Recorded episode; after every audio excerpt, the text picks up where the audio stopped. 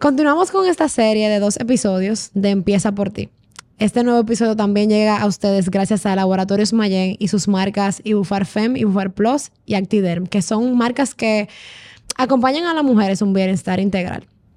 Hoy tengo una nueva invitada realmente y creo que, como comentábamos, la primera parte fue sumamente enriquecedora junto a la doctora porque desde el punto de vista técnico nos invita a ocuparnos de la salud, que muchas veces nos olvidamos, o sea, la postergamos y ponemos cualquier otra meta material primero, pero señores, el carro que no se para, se le fría el motor, entonces también para poder lograr tenemos que tener esa, eso dentro, de tener la energía suficiente, de de repente poner límites o lo que sea que sea necesario para comenzar y poder empezar por ti, literalmente. Exacto. Yo voy a dejar que mi invitada, yo diría que ella es una girl boss dentro de su empresa, se presente y luego vamos un poquito a abordar el tema en esta segunda parte para concluir.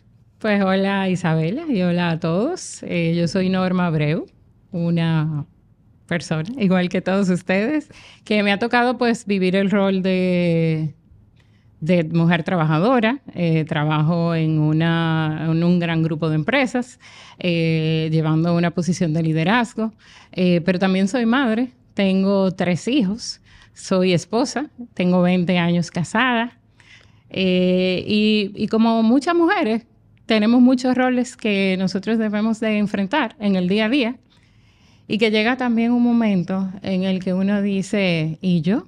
¿Para cuándo, verdad?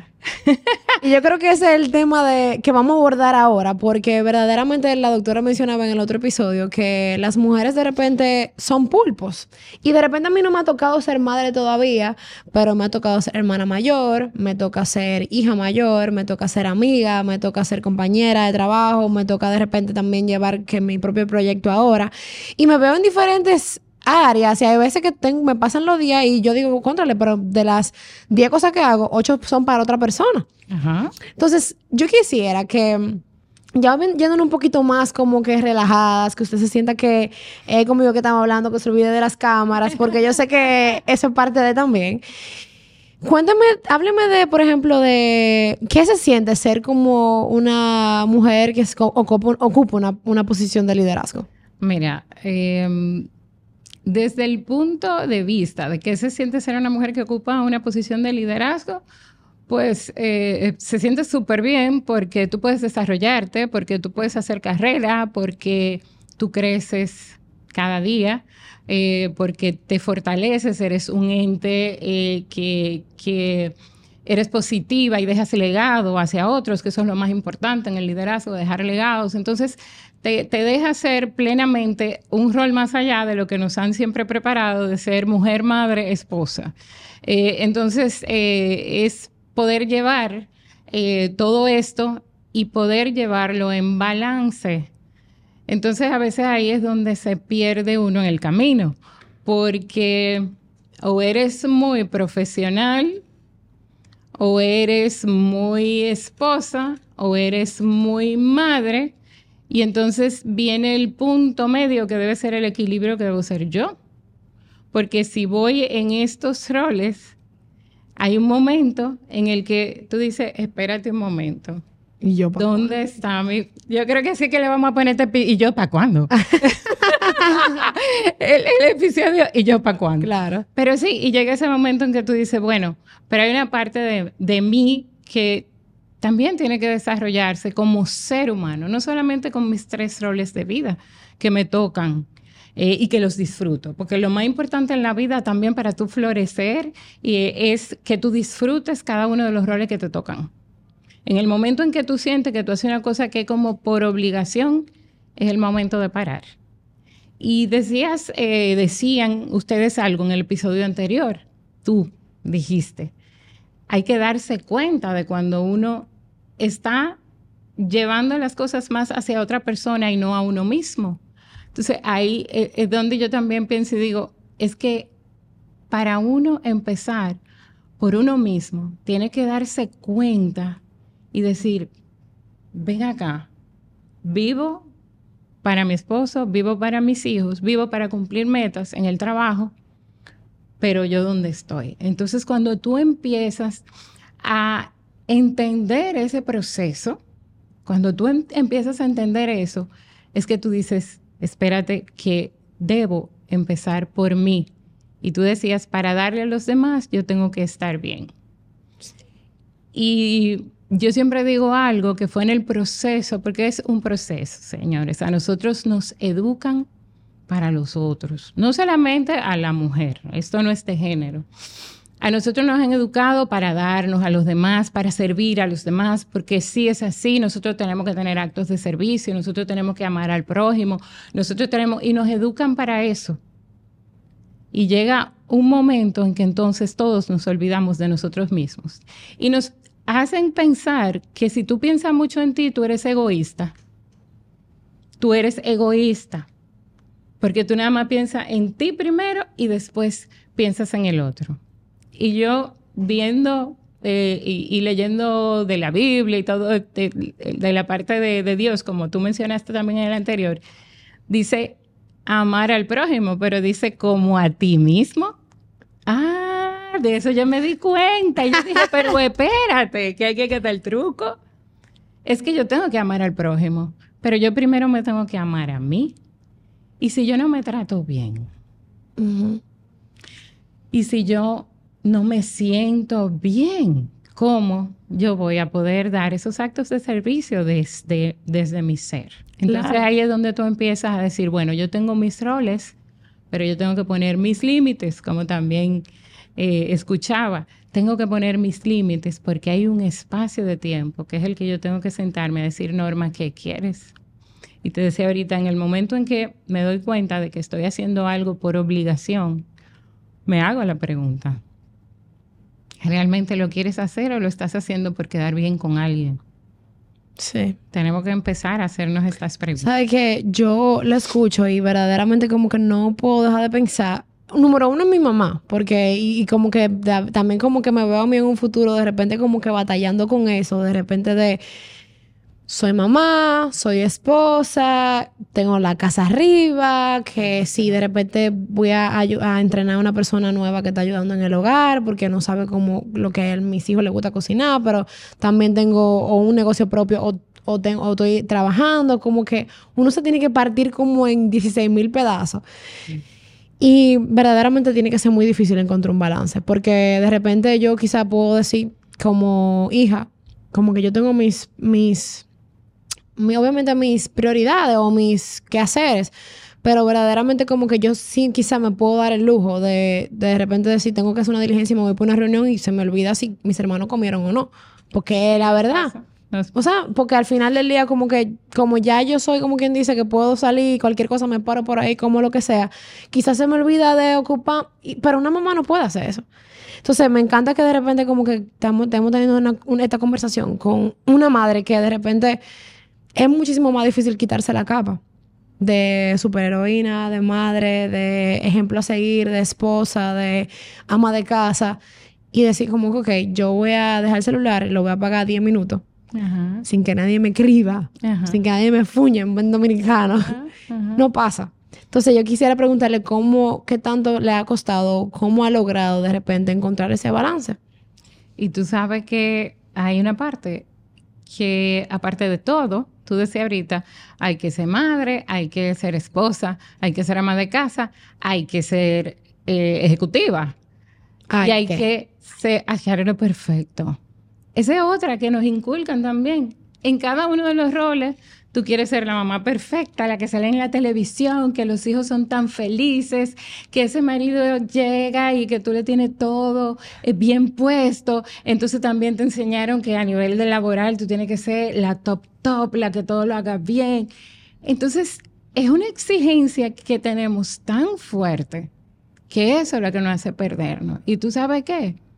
También tenemos que saber que va a haber un día, Isabela, y no sé si a la audiencia le ha pasado, que tú te vas a ir porque tienes una reunión temprano y que te puede dar las seis de la tarde y que tú no has llamado a tu casa. Y que eso no te hace ser una mala mamá. Y que eso no te hace ser una mala esposa. Eso es lo que tenemos que también empezar a entender. Y que todo tiene una prioridad. ¿Qué ha sido para mí, como con la, pregunta que tú me dices? Prioridades. Porque en algún momento voy a ser mamá porque tengo que llevar a una de las niñas a un acto del colegio o porque es la graduación y ese día yo solamente voy a ser mamá. Pero también va a llegar un día en que hay situaciones de la casa que hay que resolver algunas cosas, entonces ese día voy a ser ama de casa, pero también está el tiempo de que tengo proyectos que entregar y que tengo que ser la líder que la empresa espera. Entonces todo en la vida es priorizar. Igual como poner límites, así en la vida también tenemos que priorizar. El balance 100%, yo no te puedo decir, Norma Abreu te va a decir la fórmula. Yo lo que sí te puedo decir es, si tú vas priorizando y en esa priorización no te olvidas de ti, no te olvides de ti, porque acuérdate que es amar al prójimo como a ti mismo. Cuando hay que priorizar, también prioriza tú y párate un momento y digo, bueno, ok, Norma, ya cumpliste esto, lo disfruté, ya cumplí esto, lo disfruté, lo hice en cuerpo y alma, ya cumplí esto, lo disfruté. Eso también me ayuda a mí misma, pero llegó el tiempo en que apago el celular o cierro la puerta o me voy para mi salón porque me encanta o me voy para mi gimnasio porque este es mi tiempo. Entonces, eh, es más que todo, la forma de quitarme la capa es priorizando en los momentos que cada rol va a ocupar más tiempo que el otro. Yo creo que no quería dejar de mencionar que algo que usted hizo énfasis es que hay una y bueno, quiero agregar que hay una fina línea entre lo que es priorizar y ser egoísta. Y yo creo que mm, eso tiene que ver mucho con la comunicación, porque de repente, y cómo tú lo comuniques, porque, bueno, mi psicóloga me enseñó, y también lo hablamos en el primer episodio del podcast en, en general, que fue acerca de los límites, cuando de repente yo estoy priorizándome a mí, no es por dejarte de hacer un bien, es que yo estoy poniendo un límite y yo lo voy a comunicar desde el amor. Ahora, queda de la otra persona, desde el receptor, si lo va a tomar desde el punto de vista que debe de tomarlo. Y yo creo que eso no debe de ser una excusa para tú empezar, para tú no empezar. O sea, me encanta eso de dividir los roles y dividir las facetas para encontrarle ese balance de que, tú sabes que verdaderamente hay cosas de las que tú no te puedes escapar. Toca ser mamá.